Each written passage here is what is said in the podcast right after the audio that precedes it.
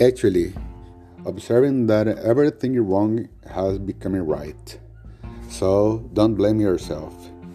You're just watching what you call evolution. To evolve means to improve what already exists and not to transform it into something new.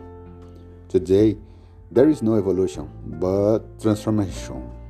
Which team do you play?